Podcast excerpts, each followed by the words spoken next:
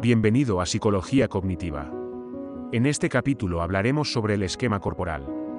Nuestro cuerpo es algo objetivo, concreto, que se puede medir con límites precisos, pero lo que llamamos esquema corporal es la idea que tenemos del mismo, siendo algo subjetivo, sujeto a posibles modificaciones, a pesar de que el cuerpo no varíe entre sí.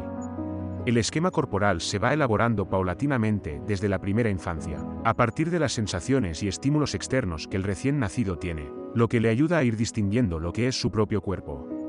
Al ir realizando cambios de postura, movimientos por imitación de lo que observa que hacen los demás, llega a conocer y anticipar ciertas posiciones de su cuerpo, modelando progresivamente un esquema de su corporalidad, que sería, además, el responsable de que sintamos el cuerpo como una unidad propia, en este proceso intervendrían especialmente los circuitos nerviosos, relacionados con la sensibilidad de la postura, táctil, visual y motora, además de ciertas zonas de la corteza cerebral.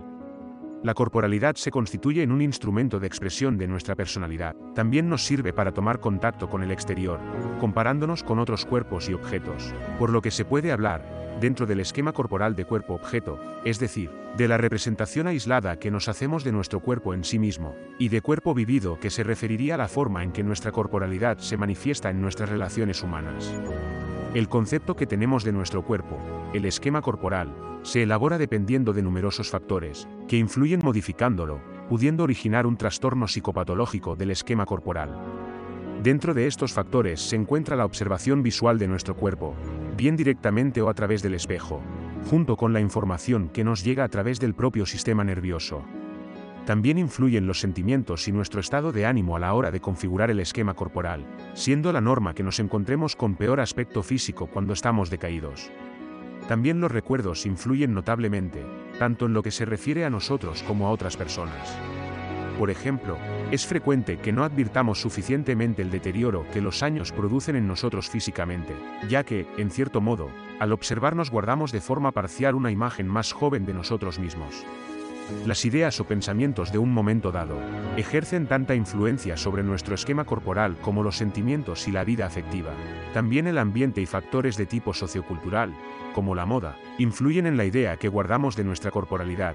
Si la moda, tal como ocurre en la actualidad, exige estar más bien delgado, podemos llegar a pensar que estamos demasiado obesos, mientras que si la moda fuese opuesta, creeríamos que estábamos delgados. Algo similar puede decirse de la información que recibimos mediante las opiniones de las personas que nos rodean. Si alguien nos dice que tenemos un supuesto defecto, especialmente si es en forma de burla como es frecuente durante la infancia y la adolescencia, podemos establecer una gran modificación en nuestro esquema corporal, que además, puede constituir un gran trauma psíquico que origine sentimientos de inferioridad e incluso un auténtico complejo.